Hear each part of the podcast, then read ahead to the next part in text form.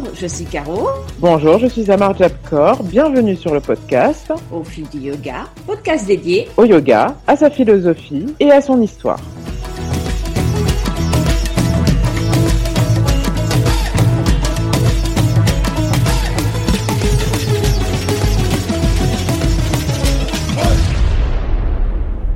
Bonjour, c'est Caro Caro et aujourd'hui j'ai décidé de vous parler de ce que c'est que d'être professeur de yoga.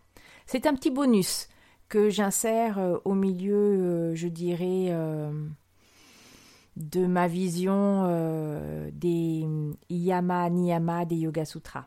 Pourquoi? Bah, Tout simplement parce qu'il y a une dizaine de jours, Anne-Lise, dans son podcast Blue and Shine, a parlé de ce que c'était pour elle que d'être professeur de yoga ce que cela représentait. Et en fait, j'ai eu envie, j'ai eu envie, non pas de lui répondre, parce que nous nous connaissons, donc elle sait aussi un peu ce que j'en pense, mais de, de j'ai eu envie de rebondir sur, sur ce qu'elle a dit. À la grande différence d'Anne-Lise, qui est l'heureuse, euh, l'heureuse directrice de deux studios de yoga avec euh, Céline, Ici, entre Marseille et, Aix-en-Provence, les studios Yoga Bliss, hein. Bliss Yoga, pardon. Euh, je ne donne pas de cours, euh, je n'ai pas de studio, je ne donne pas de cours de, en studio, et j'ai conservé mon métier. C'est vrai que quand on fait une formation de professeur de yoga, ou plutôt quand on finit une formation de professeur de yoga, on peut s'interroger sur est-ce que j'ai envie d'embrasser ce que je vais appeler cette profession. Parce qu'après tout, ça devient une profession. Même si vous ne voyez pas cet aspect-là, euh, vous n'avez pas fait. De toute façon, on ne fait pas un choix économique quand on souhaite devenir professeur de yoga. Ce n'est pas la profession qui va vous permettre de vivre comme un abab. Enfin, en tout cas, je ne le pense pas. Donc, c'est une espèce de sacerdoce quand même avec une volonté euh, entrepreneuriale euh, derrière, parce que gérer un studio de yoga, gérer ses cours, gérer ses finances, c'est euh, un vrai métier. Quand généralement, quand on commence une formation de prof de yoga, alors c'est un peu partagé. Certains veulent devenir prof pour donner des cours, d'autres, et ça a été mon cas, c'est plutôt pour pour aller voir quelque chose qui n'est pas offert dans les, euh, cours. Les cours sont parfois très courts, hein, entre une heure et une heure et quart. Et pour ce qui me concerne, je ne trouvais pas ça satisfaisant. J'avais besoin de plus. À la fin de ma première, parce j'en ai fait deux, à la fin de ma première formation 200 euh, heures en Vinyasa, il n'a pas été du tout question pour moi d'abandonner mon métier pour être professeur de yoga. J'ai juste rajouté cette fonction, vous m'excuserez du terme, cette fonction à mon emploi du temps de maman et euh, donc de salarié en offrant un cours par semaine euh, dans le studio tenu par ma prof. Elle m'avait proposé, euh, elle m'avait proposé d'y donner un cours de, de vinyasa.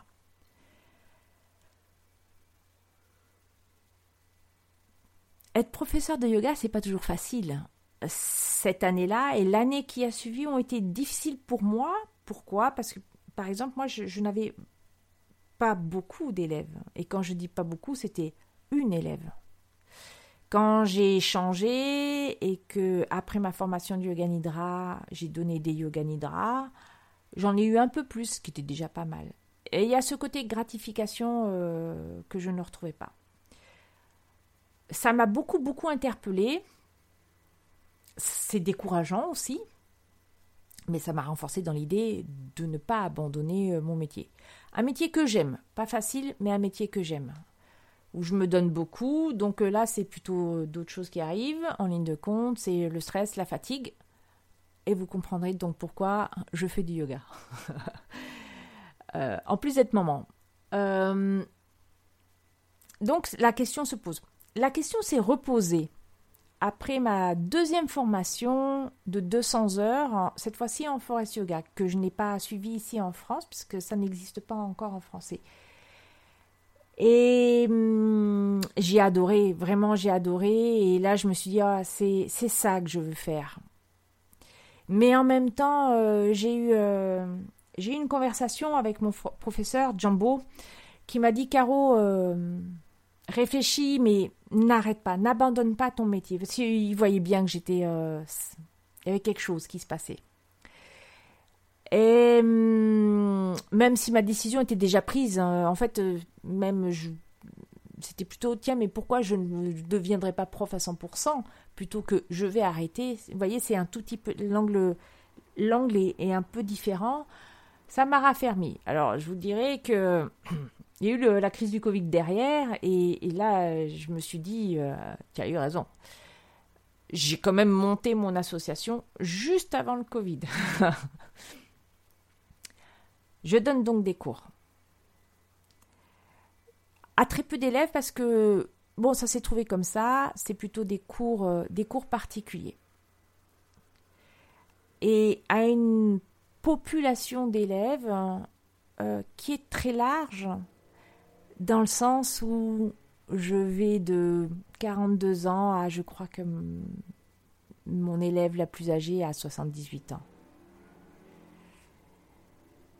C'est difficile et c'est extrêmement gratifiant.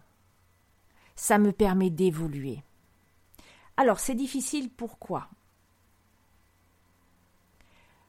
J'ai appris et c'est devenu une espèce de... C'est moi. J'offre un espace. Je tiens un espace que j'espère être le plus sécurisant pour mon élève afin qu'il explore une diversité de choses. Et dans cette diversité de choses, entre guillemets, il y a le corps, la respiration, les émotions, ses idées, ce, ce processus du mental, ses réflexions. Il y a les blessures, les maladies et l'âge.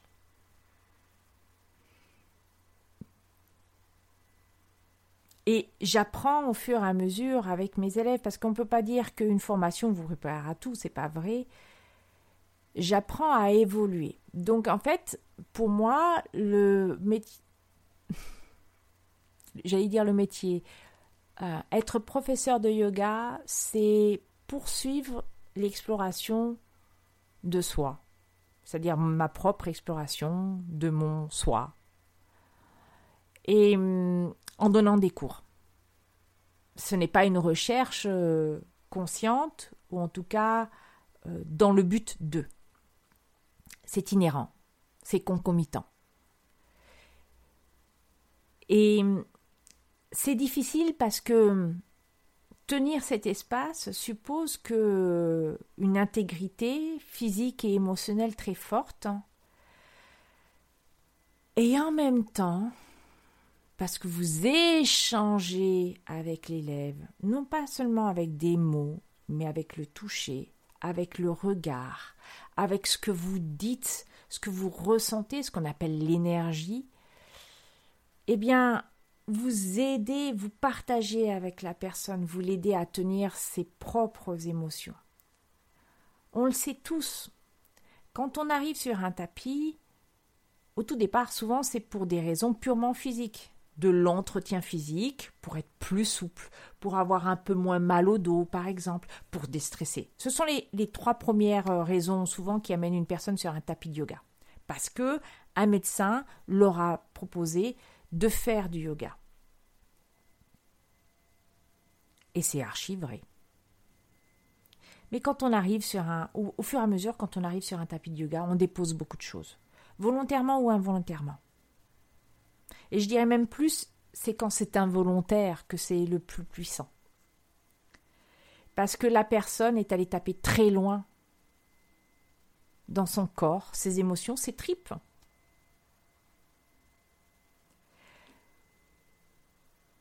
Et donc là, le professeur est là pour essayer d'offrir quelque chose où la personne se sent en paix, ou en tout cas en capacité de ressentir ses émotions. C'est difficile, pourquoi? Parce que j'estime que le professeur de yoga n'est pas un thérapeute.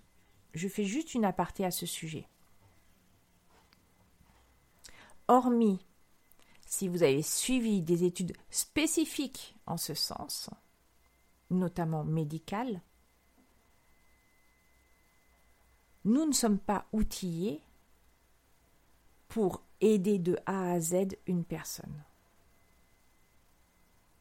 J'ai des personnes qui viennent me voir pour les aider à gérer leur angoisse, leur stress. Je peux leur proposer des outils, une variété d'outils. Certains fonctionneront, d'autres pas du tout. Mais je précise toujours que je ne suis pas thérapeute. Je n'ai pas fait médecine. Je ne suis pas kiné. Je ne suis pas ostéo. Je ne vais pas guérir une blessure du dos ou euh, un problème euh, de rotation d'une épaule. J'ai appris des choses, oui, j'ai des formations en anatomie, en gestion des traumas, sur la respiration, bien sûr. Je lis énormément aussi, mais je ne suis pas thérapeute. Pour moi, c'est très clair. Je peux aider la personne, mais jamais, jamais, jamais, je ne leur promettrai de les guérir. Ce serait mentir, ce ne serait pas honnête. Donc le métier, être professeur de yoga, c'est difficile parce que vous vous chargez aussi des émotions des autres. Puisque vous tenez un espace, hein, ça veut dire que quelque part vous soutenez ces émotions pour qu'elles ne s'abattent pas sur, euh, sur la personne. Et puis vos, élèves, en tout cas moi c'est ce qui se passe, mes élèves, mes élèves me parlent beaucoup, beaucoup. J'adore ces moments où nous échangeons. C'est très important dans la relation humaine. Hein. Euh, parce que le professeur de yoga est humain. Je précise que cela m'est possible parce que je n'ai pas 50, 50 euh, élèves, j'en ai 6. 7, peut-être 8, allez. Mais pour moi, c'est déjà énorme. Parce que toutes ces émotions, il va falloir que moi, je ne les intègre pas dans mon corps, que je puisse les évacuer. Et très souvent, ce qui se passe pour un professeur, c'est qu'à la fin d'une année de cours, il est fatigué. Par exemple, ça a été mon cas euh, l'an dernier où j'ai vraiment beaucoup, beaucoup donné. C'était passionnant parce que j'ai beaucoup, beaucoup évolué également. J'ai continué à me former aussi. Et puis j'ai vu des belles choses se réaliser, ce qui est extrêmement gratifiant. Voilà, quand j'ai une personne qui, au bout de dix cours spécifiques consacrés à ça, euh, se sent prête à voler de ses propres ailes, ne fait plus de crise d'angoisse, euh, ne stresse plus, euh, je trouve ça super. Je me dis que j'ai participé, j'ai participé, parce que j'ai conseillé systématiquement d'aller voir des professionnels, mais j'ai participé à, une évolution de, de, la personne. C'est pour ça que le métier de professeur de yoga est difficile. Il est difficile aussi pour des questions purement financières et je crois que là le, le Covid l'a démontré pour, euh, pour beaucoup. C'est la concurrence d'abord, ensuite euh, eh bien avoir je dirais suffisamment d'élèves pour, euh, bah, pour pouvoir vivre sereinement et donc à proposer tout aussi sereinement des cours. Ne pas perdre, ne pas éparpiller son énergie. Ça aussi, c'est difficile. Mais, parce que heureusement il y a un mais, professeur de yoga, c'est euh, une chose extraordinaire. Elle complète la pratique euh, euh, personnelle. C'est difficile de tous les jours, en tout cas c'est mon cas, de tous les jours pratiquer, c'est-à-dire de bouger physiquement, d'accord? De faire les, les asanas. Par manque de temps. Mais il y a toujours un moment où on est soit prof, soit élève, et euh, il y a cet ajustement dans sa vie quotidienne où je vois que je suis plus attentive aux paroles, des gens qui me font face et à leurs émotions. avant-hier, dans le cadre de mon travail, j'avais un rendez-vous téléphonique relativement tôt le matin et la personne ne m'a pas appelé. En fait, elle m'a appelé euh, trois heures plus tard et je lui dis en rigolant, mais euh, vous m'avez oublié. Et euh, la personne était confuse. Et puis, sans que je le demande ou ne fasse aucun autre reproche, elle s'était penchée.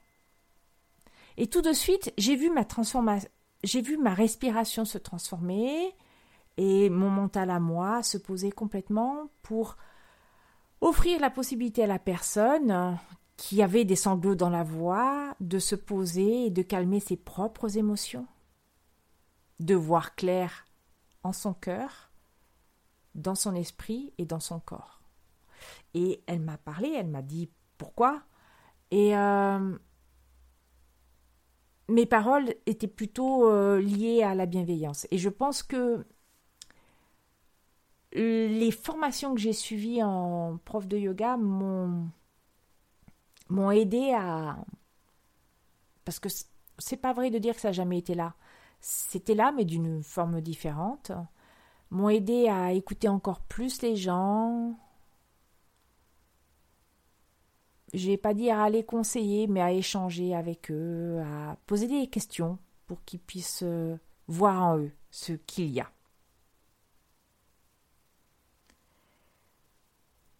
Généralement, ce qui pousse quelqu'un à franchir le pas euh, prof de yoga, c'est le partage. Moi, c'est ce que j'aime vraiment beaucoup partager. Le partage peut avoir euh, différentes teintes. Certaines personnes vont proposer des retraites, euh, créer une véritable communauté où les gens vont échanger, se connaître, presque comme s'il y avait un lien d'amitié euh, entre les personnes. Le partage, euh, je le vois aussi comme bah, ce que je fais là avec le podcast, ce qui me permet de m'exprimer également, de poser, c'est aussi écrire euh, dans mon blog et, euh, partager euh, mes connaissances brutes, mais aussi mes réflexions, en espérant que cela trouve écho chez les personnes, de différentes façons. L'écho dans le sens où elles sont d'accord avec moi, ou ça leur pose questionnement, un peu ce qu'a fait le podcast d'Annelise pour ce qui me concerne.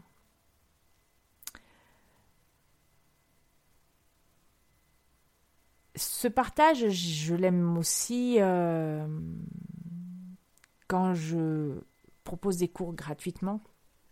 Par exemple, dans le cadre de mon travail, où je reprends ce que j'avais initié euh, avant le, Covid, euh, un yoga de nidra mensuel. Pourquoi? Pourquoi? Parce que je crois vraiment que le yoga est un magnifique, une magnifique discipline qui permet au cœur de s'exprimer, de se réaliser, à la personne euh, de pas se purifier, mais de montrer euh, toutes les facettes à l'image d'un diamant. C'est beau un diamant, un diamant brut, hein. C'est-à-dire que un diamant brut, il a des qualités, il a des défauts. Et être professeur de yoga, c'est pouvoir montrer ses défauts sans avoir peur.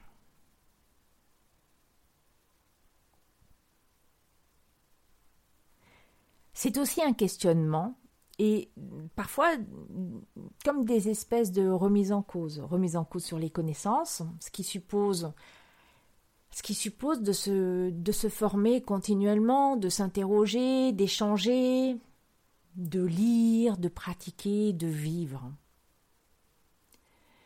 Ça suppose aussi euh, d'être au clair avec euh, son éthique, euh, thématique à laquelle je consacrerai bientôt un podcast complet. À mon sens, l'éthique elle ne devrait pas d'ailleurs se poser uniquement dans le cadre du yoga, elle, est là en tant que je suis un être humain sur cette terre et je vis avec d'autres êtres humains.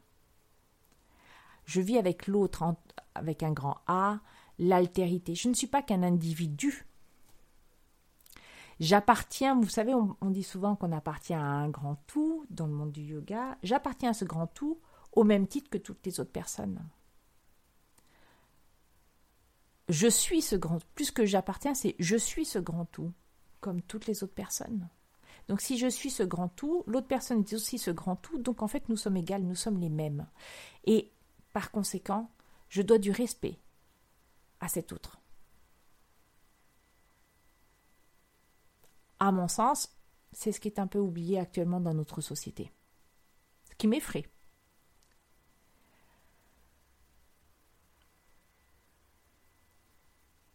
Le, métier, l'exercice du professeur de yoga, euh, c'est tout ça. C'est aussi, peut-être que le yoga l'offre également, mais c'est aussi de belles rencontres. Pour moi, euh, devenir prof de yoga n'a pas été un processus simple, mais il n'a pas été non plus très douloureux. C'est un processus qui est toujours en cours. Mais je pense c'est surtout ça parce que je suis pratiquante de yoga, plus que prof. Mais le fait d'avoir adhéré euh, à prof de yoga, donc dans cette volonté de, participer à des formations et à des ateliers, m'a fait rencontrer de très belles personnes. Vraiment de très belles personnes. Et alors, heureusement ou malheureusement, j'en sais rien, euh, à travers le monde. Je dis malheureusement parce que c'est quelque chose que je n'ai pas forcément retrouvé en France. C'est même assez difficile. Parce que le métier de professeur de yoga peut être aussi quelque chose de solitaire. Euh, ce qui très honnêtement est mon cas. C'est quelque chose de solitaire.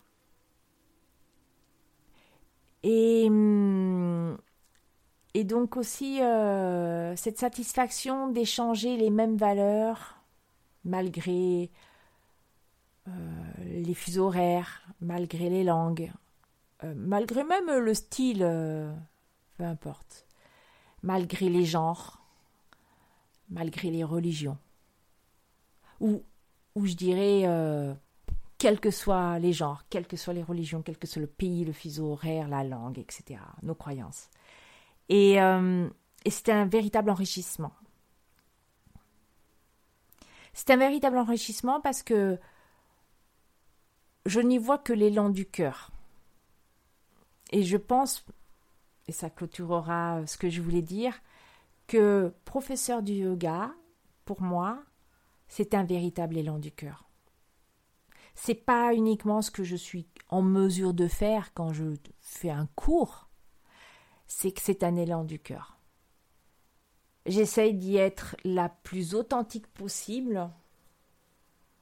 Je voudrais vous dire la plus authentique, mais euh, peut-être que parfois c'est pas tout à fait le cas.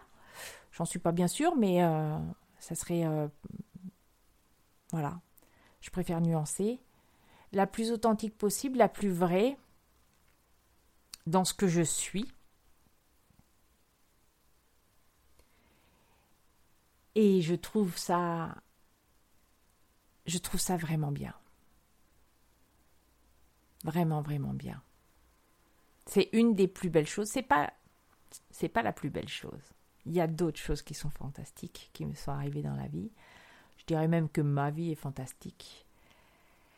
Mais euh, le fait de pratiquer le yoga et d'être prof de yoga a ouvert des perspectives énormes. Voilà.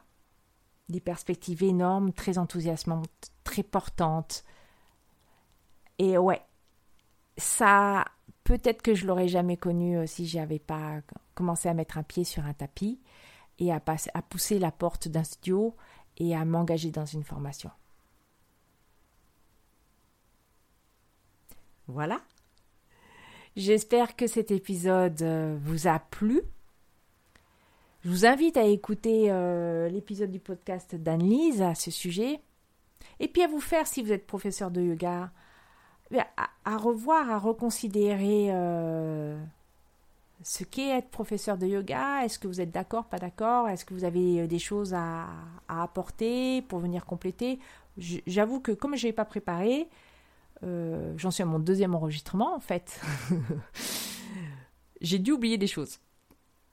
Je vous souhaite une excellente journée ou une très bonne soirée. Profitez-en pour écouter les autres épisodes du podcast. Merci beaucoup.